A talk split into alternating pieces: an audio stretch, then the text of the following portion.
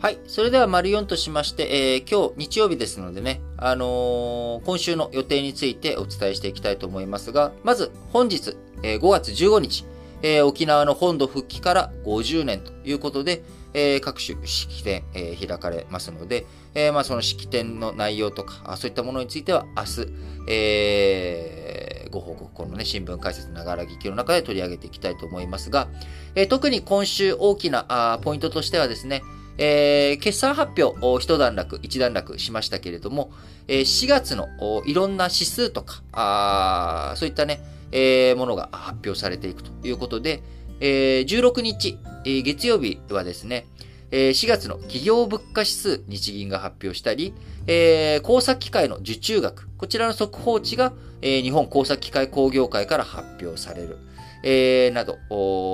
日本のね、指標面では、18日水曜日には1月から3月期の国内総生産、GDP の速報値が出てくるということ。えー、国内の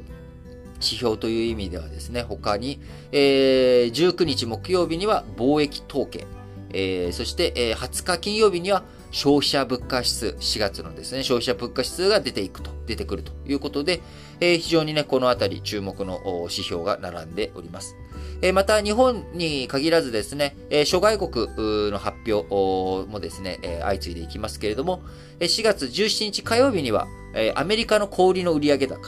アメリカの鉱工業の生産高、こういったものの発表、18日水曜日には、アメリカの住宅着工件数、こちらも発表されますし、イギリスの消費者物価指数 CPI も発表されます。えまた、19日かな？あ、違う違う違う、ごめんなさい。18日水曜日には、ロシアの GDP も発表されるということになっておりまして、えー、やっぱりね、このロシアの GDP1 月から3月期、どんなあ動きになったのか。えー、2月ね、えー、24日にウクライナ侵攻を開始して、その後経済制裁、えー、行いましたけれども、えー、1ヶ月間の経済制裁の爪痕、ロシア GDP にどういうふうなあ影響を与えているのかというところをね、しっかりと注目していきたいポイントだと思います。えー、そして、えー、政治面ではですね、えー、国際政治面では、16日月曜日に EU の外相理事会、えー、こちらが開かれまして、えー、また17日火曜日には EU の国防省の理事会、えー、こちらが開かれていきます。えー、また、18日水曜日にはですね、えー、14日までね、G7 の外相会合開かれておりましたが、えー、18日水曜日にはですね、G7 の財務省、え、中央銀行総裁会議、え、こちら、金融政策、財政政策を担う、えー、G7 内で担っていく人たちのトップが会合、会談していくということが、18日から20日まで、ドイツのボンで開かれるということになります。えー、その後、5月20日金曜日ですね。こちら、バイデンアメリカ大統領が訪韓ということで、えー、20日から22日まで、えー、韓国行って、えー、韓国の新大統領、えー、ユン・ソクヨ、えー、大統領と、まあ、会談していくということになりますが、えー、その後、バイデンアメリカ大統領、東京の方に移ってきて、クアッド、えー、日本、アメリカ、インド、オーストラリア、この4カ国によるインド太平洋での連携、こちらをね、どういうふうにしていくのかという首脳会合、開いていきます。日本もね、岸田文雄首相が当然出ていきますし、アメリカバイデン大統領と東京で話をするということにもなるので、日本をしっかりとですね、イニシアチブを持っていろんなメッセージ出していってほしいなと思います。そして今名前を挙げたオーストラリア、えー、21日土曜日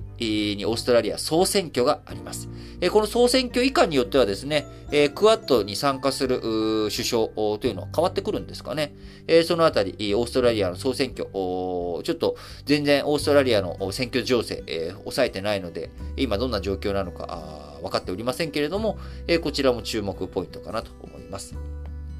えー、そして同じく21日土曜日にはですね、アジア太平洋経済協力会議、APEC の貿易省会議、こちらがね、バンコクで開かれるということになっており、えー、今週もね、なかなかいろんな発表、数字とかね、統計発表があったり、えー、各、えー、国際政治上のね、重要な会合があったりということで、いろいろありますけれども、個人的に一番ビッグニュースだと思っているのは、5月19日木曜日から、国立国会図書館が絶版本、市場でね、もう入手できなくなってしまっている絶版本を個人向けにネット送信していくというのが5月19日、えー、始まっていきますので、えー、こちらも非常にね、どうなっていくのか注目だなと思っております。